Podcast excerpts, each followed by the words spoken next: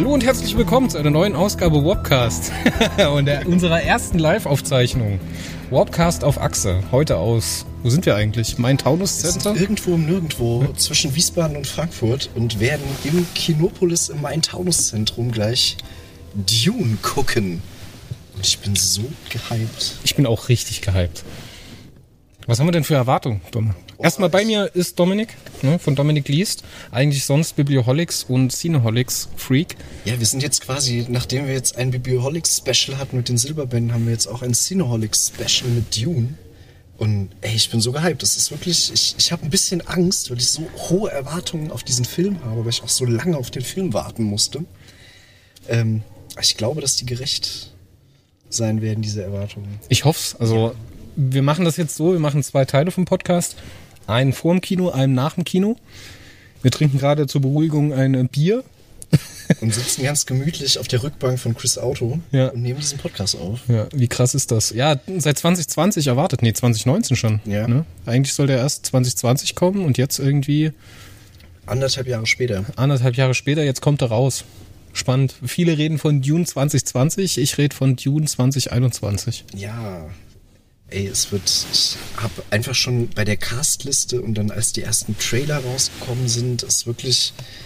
Die, diese, diese Bildgewalt, die die Trailer schon hatten, ne, das ist wirklich was, wo ich mir so denke, oh, das passt voll so zu meiner Vorstellung davon, was ich mir äh, an Bildgewalt vorstelle, wenn ich dieses Buch lese. Ja gut, wir kennen ja beide den Film. Ne? Wir lesen ja, Ja. gerade das Buch zur Vorbereitung auf die nächste Biblioholics-Folge. Aber ich liebe den ersten Film. Ich liebe die Lynch-Verfilmung. Ich hätte gerne die Jodorowsky-Verfilmung gesehen. Ich hätte gerne den, am liebsten gerne den Soundtrack von, von äh, Pink Floyd gehört. Aber wir müssen Vorlieb nehmen mit der Lynch-Verfilmung, die es bis jetzt gibt. Die ja sehr kritisiert wird für das eine oder andere. Ja. Ich habe es ja auch gestern jetzt extra nochmal geguckt in der Hardcore 177 Minuten äh, Längenfassung und ich denke mir auch, also die haben sich damals schon echt Mühe gegeben, dieses Buch zu verfilmen, sind teilweise an den Möglichkeiten der Zeit gescheitert und teilweise dann war es irgendwie doch halt ein bisschen hart trashig. Ja, Lynch Aber- sagt ja selber über den Film, dass der unterbudgetiert war. Der hätte gerne teurere Tricks gemacht, der hätte gerne ILM gehabt, der hätte gerne krasse Sachen gemacht. Ging leider nicht, weil das Geld nun mal endlich gewesen ist, ne? Und auch die Zeit endlich war. Ich glaube, er hatte am Ende. Ich glaube, es war so, dass Lynch niemals die Rechte am Endprodukt gehabt hätte. Nämlich, dass er den Film gedreht hat, aber nichts für den Cut, also keine Rechte am Cut gehabt hat. Er hat fünf Stunden Material geliefert und daraus sind am Ende, ich glaube, zwei Stunden Kinoversion gekommen. Und fast drei Stunden dann nochmal diese, diese längere Director's Cut TV-Fassung, was ja aber kein richtiger Director's Cut ist, weil er da nicht, auch nicht das komplette Mitspracherecht hatte. Ja. Ähm, ich würde auch unglaublich gerne nochmal einen echten Lynch-Cut sehen, quasi, was er da gerne gemacht hätte. Aber Ja, aber Lynch ist ja ein asozialer Verrückter. Also, ja, ja. wie die meisten guten Regisseure. ja. Kubrick, Lynch, alles Ja. asoziale Verrückte. nee, er hat auf jeden Fall was geschafft. Er hat nämlich das ganze erste Buch in einen Film gepresst. Und das werden wir heute nicht sehen. Mhm. Da bin ich aber auch ganz froh, weil ich mir davon erhoffe, dass noch mehr an tollen Szenen, die im Buch sind, die jetzt zum Beispiel bei Lynch rausgeflogen sind, aus Zeitgründen und Platzgründen, hier vielleicht dann doch nochmal drin sind. Zum Beispiel, natürlich wissen wir es jetzt nicht, ob sie kommen wird, aber ich finde diese, diese Dinner-Szene Oh so ja. mit dem ersten Viertel, ne, die ist unglaublich gut. Mit dem Bankier, mit Ja. äh, Keins Ja. und mit dem äh, Schmuggler, Ja, mit einer meiner Lieblingsszenen in diesem Buch. Und die gibt es natürlich nicht in dem Lynch-Film, wobei auch da man halt sagen muss, wirklich das Gedankenspiel, was ja im Buch so präsent ist bei, bei Frank Herbert, das ist natürlich schwer zu verfilmen. Das haben sie bei Lynch mit diesen Off-Stimmen Ja, ganz furchtbar. gemacht, was, was halt befremdlich ist. Also, was glaube ich, also ich persönlich finde es gar nicht mehr so befremdlich, wenn man halt das Buch gelesen hat und dann Ja. versteht, wie das gemeint ist. Ja. Aber wenn man das Buch nicht kennt und diesen Film guckt, denkt man sich halt, oh mein Gott, was ist denn da los? und ähm, ich denke mal, das werden sie jetzt moderner umgesetzt haben. Ähm, ja, ich bin einfach irre gespannt. Also, ich, äh, ja.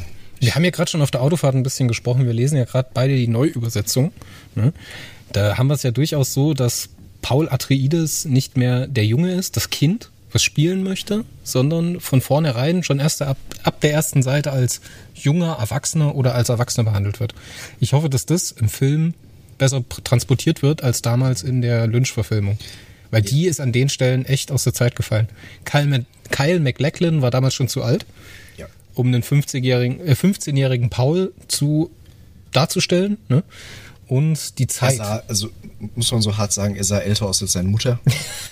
was, was vielleicht ein Lob an, an, die, äh, an die Jessica des Films ist, aber was halt einfach diese Paarbeziehung von Sohn und Mutter ein bisschen weird gemacht hat im Film. und ich bin da wirklich auch auf Timothy Chalamet sehr gespannt, weil Ich ich, ich hab für ja sehr guten Schauspieler halte. Ich habe ja nichts geguckt. Ich habe mir keine Castlist angeschaut. Ich kenne die Leute auf dem Poster. Ich habe den ersten Trailer mal mit einem Auge geschaut. Ich habe den aber schon wieder verdrängt.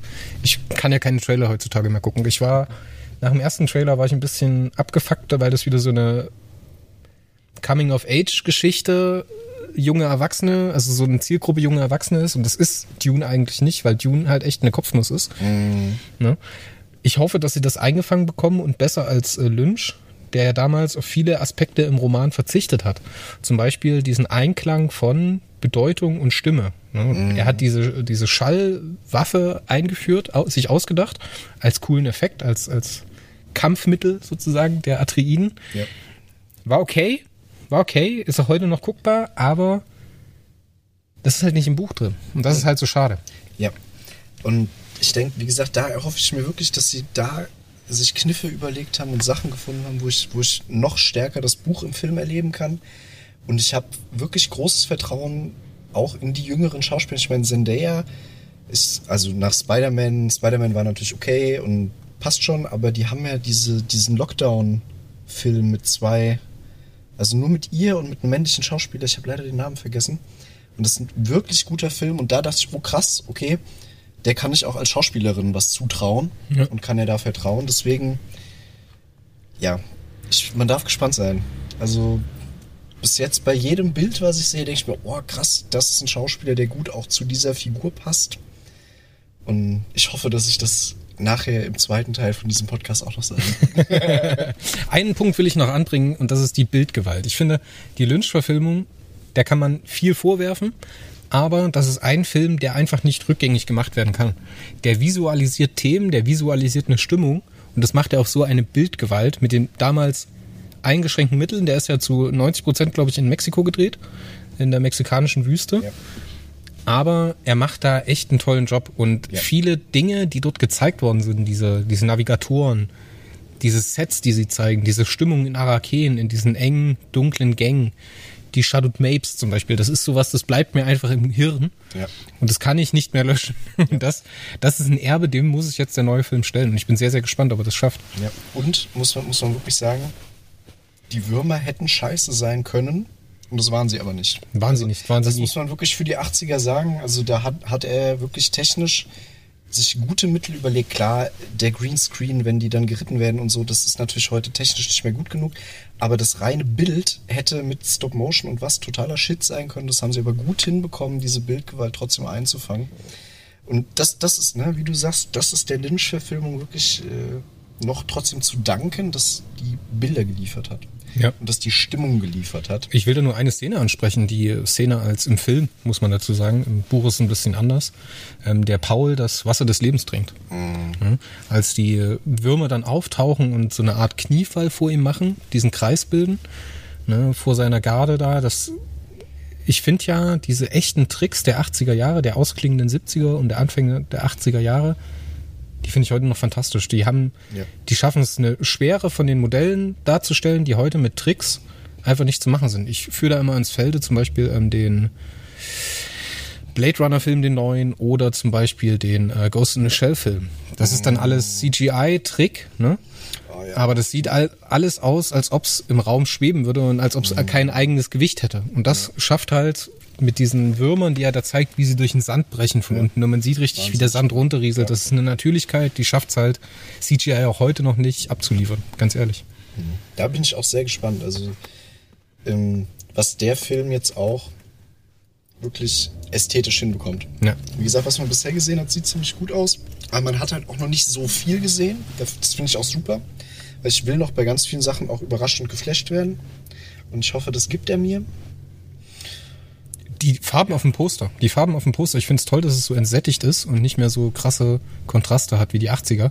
Klar musste man im 80er Kino, dadurch, dass man halt auch auf echten Film gedreht hat, auf Nassfilm und auch im Kino noch eine Rolle gelaufen ist. Das hat man ja heutzutage nicht mehr so. Dadurch, dass das alles digital ist. Und da hoffe ich mir, dass es heute ein bisschen eine andere, ein bisschen entsättigtere Farbstimmung hat. So, das ist noch ein Thema. Ich bin gespannt. Ich finde die, die, die Poster, die Plakate versprechen das, aber ich denke, wir schauen jetzt erstmal in den Film rein. Und dann äh, sehen wir uns in, keine Ahnung, wie lange läuft der eigentlich? Zweieinhalb Stunden. Zweieinhalb Stunden, Bruder. Ach, übrigens heute. Ihr, ich hoffe, ihr hört das alle am 17. Ähm, wir nehmen das äh, am 16. auf und wir gehen 21.30 Uhr ins Kino in der Hoffnung, also was heißt in der Hoffnung? Das war nämlich die einzige 2D-Vorstellung, die wir bekommen konnten. Jawohl, wir gucken in Onyx LED 2D. Das wird hart. 4K, was geht ab? Ja, mega. Ich bin mega gehypt. Ich glaube, ich brauche noch ein Bier. Ja. Dann bis später. So, wir Ciao. klingen uns aus. Tschüss. Eine abgetragene Schuld an der Gesellschaft später. So, da sind wir wieder. Boah, war das hart. Alter, Hände auf den Tisch, bester Film. ey, ich war gehypt. Und dann waren wir im Kino und der Film ging los. Und ich war immer noch gehypt. Und dann war der Film irgendwann zu Ende und ich war immer noch gehypt. Ja. Ey, es ist der absolute Oberhammer. Und ich wage zu behaupten, das ist bei mir einer der absolut seltenen Filme mit dem Herr der Ringe-Phänomen. Ja, Und ja. das Herr der Ringe-Phänomen für mich ist, ich habe einen Film gesehen, der die Verfilmung eines Buches ist, das ich sehr mag. Und der Film hat meine eigene Vorstellung, als ich das Buch gelesen habe, übertroffen. Und das hat bisher bei mir als einziger Film die Herr der Ringe-Verfilmung geschafft. Wir hatten es ja im ersten Teil gesagt, dass der erste Film von Lynch nicht rückgängig gemacht werden kann. ich meine, es ist jetzt vielleicht ein bisschen überschwänglich, was ich sage, aber der ist einfach das alles auf elf. Da ist Epicness auf elf, da ist Sound auf elf, da ist Musik auf elf. Die Schauspieler sind komplett wahnsinnig. Also wirklich, wow. So eine Detailverliebtheit, so eine ja, Weiterentwicklung von der DNA vom Lynch-Film, die da ganz offensichtlich drin ist. Der hat sich ganz offensichtlich die Bilder angeschaut und der hat die Bilder verstanden und gefühlt. Aber ich bin wirklich baff.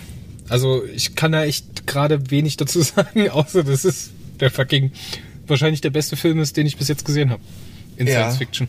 Auf jeden Fall für lange und ich könnte spontan noch nicht mal sagen, dass mir irgendein Film gerade einfällt, wo ich sagen würde, das ist ein besserer Film als der. Ey, mega. Also sogar, es ist das Jahr 10.000 irgendwas. Und sogar das funktioniert, weil, weil sie äh, zeitgenössische Dinge von uns noch nehmen aus unterschiedlichen Kulturen und die kommen in irgendeiner Form nochmal wieder vor. Wir spoilern gar nichts. Es ist eine First Impression. Aber sogar das funktioniert stellenweise. Also mega. Also, Kann es sein, dass wir gerade ein bisschen sprachlos sind? ey, es ist irre. Also, es, und es ist, es dauert, bis ich irgendwie sprachlos bin und nicht mehr weiß, was ich sagen soll. Aber man muss Also, sagen, das waren zweieinhalb Stunden jetzt. Das waren zweieinhalb Stunden jetzt. Und die letzte halbe Stunde oder die letzte Stunde, ich kann ganz schlecht einschätzen. Ich habe hier und da mal auf die Uhr geschaut, wann oder wo wir uns jetzt gerade befinden in den zweieinhalb Stunden. Die letzte Stunde oder halbe Stunde, die ist einfach nur Qual, gerade im Kino. Also die ist wirklich anstrengend. Anst also jetzt nicht, weil es schlecht ist oder irgendwas, sondern weil es einfach zu intensiv ist. Der nimmt einen so hart mit, der Film. Es ist irre. Also man hat wirklich das Gefühl, dass die Handlung trotzdem die ganze Zeit auf Spannung ist und die ganze Zeit durchpowert. Der Soundtrack aus den, aus den Kinoboxen Ja, ja. macht dich platt. Einfach der Boden bebt mit. Wenn der Sand vibriert und der scheiß Blut kommt, das Boah. fühlst du, das fühlst du richtig. Leute, wir machen keine Werbung für diesen Film. Wir kriegen nichts dafür. Wir haben unsere Kinotickets selber bezahlt. Geht ins Kino und guckt diesen Film, weil die Epicness von diesen Bildern und dem Sound Einfach asozial. unfassbar sind. Ich habe sowas in der Form noch nie gesehen. Echt. Ich glaube, den kann man auch nicht zu Hause gucken. Den kann man nicht in der gleichen Qualität, mit dem gleichen, dem gleichen Impact, mit dem gleichen, ähm, was es tut, Nee. Kann man nicht zu Hause gucken. Das funktioniert nicht. Es ist ein Overkill an Epicness, was einen erwartet. Und das ist Wahnsinn. Leute, große Leinwand, gute Boxen, es ist der Oberhammer. Und jetzt sind wir unfassbar geflasht und dann äh, hat Chris vorm Kino noch eine geraucht und dann kommt eine Truppe Teenager raus und der erste kleine blasse dünne Junge sagt, ich fand den langweilig. Wer nennt seinen Jungen John Paul? ja, das ist so ein Ding, ne? Ich weiß nicht, ob man den Film genießen kann, wenn man, de- wenn man den Lynch-Film nicht kennt. Und wenn man, man ähm, das Buch nicht kennt. Wenn man das Buch nicht kennt. Ich glaube schon, aber ich glaube, dass der Film einen dann echt fordert. Ich meine, sogar wir kennen den Film und kennen das Buch und sogar mich hat dieser Film echt gefordert. Ja, ja. Also ich glaube, der verlangt einem ein bisschen was ab. Und wenn man jetzt nicht so Bock hat, sich mit dem mit der Handlung auseinanderzusetzen und so und Popcorn-Kino erwartet, ist der Hardcore falsch. Aber Das ist Arthouse-Blockbuster. Ja, also das ist wirklich eine Kopfnuss. Ist auch wie er es tut, ne? Das sind teilweise Dialogszenen, Wort für Wort aus dem Buch entnommen, gerade auch aus der neuen Übersetzung, die dann meiner Meinung nach ein bisschen besser liegt, wo die, wo die Dialoge einfach natürlicher sind und eher am Thema dran sind. Nimmt er da raus und arrangiert die aber neu. Genauso hat er ganz klare Szenen, die halt auch so im Buch drin sind. Er spielt auch mit Szenen, die er eben nicht zeigt aus dem Buch.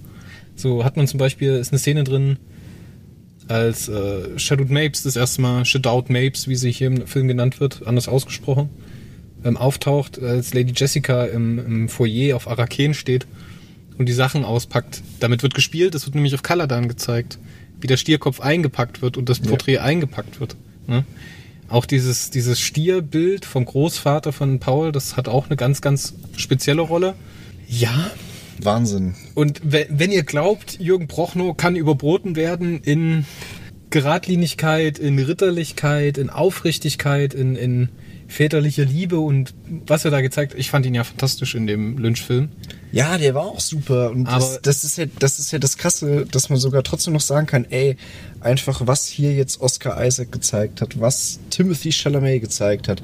Ey, einfach Jason Momoa ist so unfassbar cool als Duncan. Also, Alter, ich will auch so einen Freund haben. Also, ey, Ne, also, und wie einfach, wie widerlich und unheimlich einfach die Harkonnen sind. Und also, es ist einfach jede Person so gut besetzt. Ob das jetzt ein sehr bekannter oder nicht so bekannt, also viele sind echt bekannte Schauspieler, aber auch die, die gar nicht so bekannt sind, jede Rolle ist einfach so gut besetzt.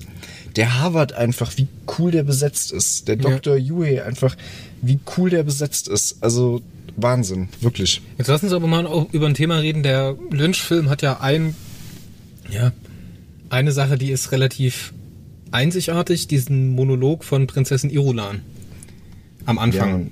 Den hat der Film hier auch, aber es ist nicht Prinzessin Irulan.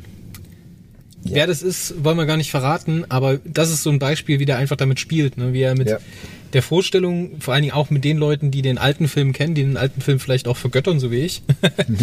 Und äh, ja, krass. Wir haben uns, glaube ich, auf der Hälfte oder auf dem ersten Drittel irgendwo angeschaut und haben einfach gesagt, zeig mir ein Stück Scheiße. Ja. Es ist nix, nix. Du kannst nix meckern. Ey. Arschlecken. Wahnsinn.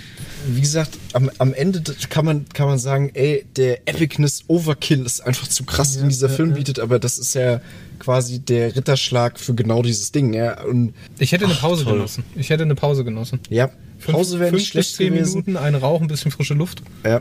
Und ich meine, ohne Scheiß, wie oft wir da einfach nur gesessen haben und während dem Film, wow, Ja.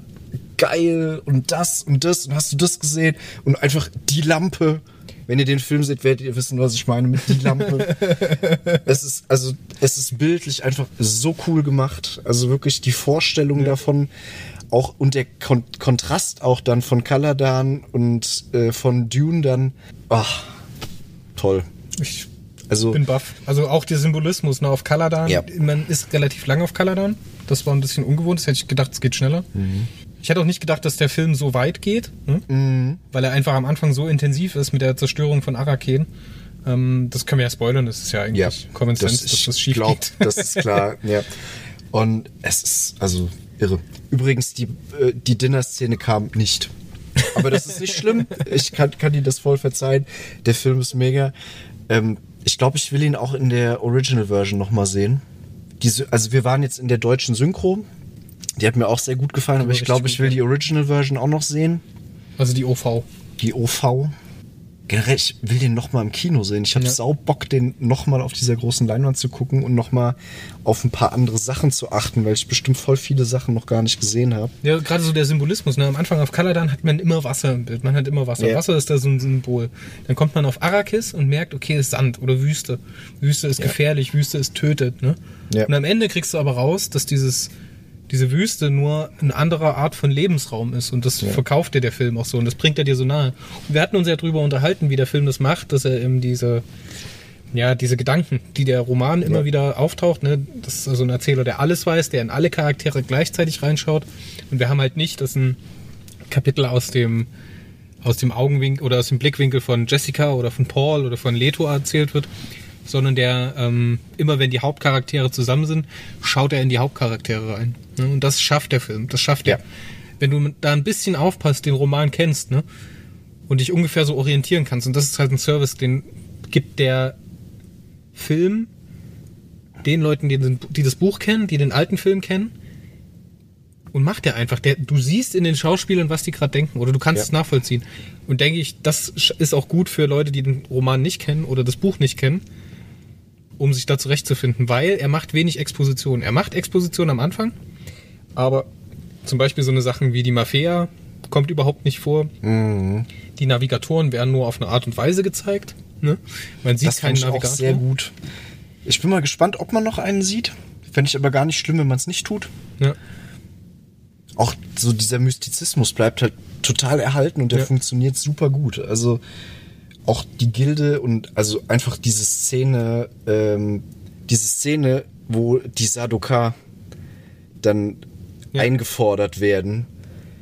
Ey, also das ist eine Szene, die so in der Form, wie die da dann gezeigt wird im Buch, im Endeffekt nicht beschrieben wird, nicht Auch gezeigt überhaupt nicht notwendig ist. nicht notwendig ist, aber die kommt da rein und die ist geil. Also Ja. wirklich, dass man sich so denkt, boah, krass, Leute, und da habt ihr euch wieder noch was bei, bei gedacht, haben den Sadokada noch mal so ein bisschen so ein, auch so einen mystischen Background ja. gegeben. Auch eine Spiritualität auf eine Art und Weise, ja. Und, boah, also da ist wirklich im, bis ins allerletzte bei dem Film haben die sich was bei gedacht und das kommt auch rüber. Also irre. Wie gesagt, ich muss ihn unbedingt, ich muss ihn noch mal sehen. Ich, am besten wirklich, ich gehe auch noch mal ins Kino, weil allein der Sound, Hans Zimmer, genialer Track, Typ. Äh, Paul Stream heißt der, Ja. glaube ich, müsste ich jetzt nochmal nachschauen. so toll. Wie der eingesetzt wird, das ist dann so ein bisschen das Thema vom Film, der immer wieder, das Thema, was immer wiederkehrt, ne, was sich auch ein bisschen verändert, was auch in der Farbgebung im Film, ich finde, die verändert sich sehr stark. Wir haben uns dann irgendwann gesagt, okay, jetzt sind wir auf dem Poster angekommen. Ja. Ne, diese Blau- und Sandtöne, Ja. aber halt diesen, diesen, diese hellen Sandtöne. Ne? Dieses Aufeinandertreffen mit Chani und mit äh, Chanis dann am Ende. Super intensiv, super intensiv. Ne? ja. Also ich kann nur sagen, den muss man gesehen haben. Wenn man 2021 oder wenn man in den letzten zehn Jahren einen Film gesehen hat, dann ist es der hier. ja.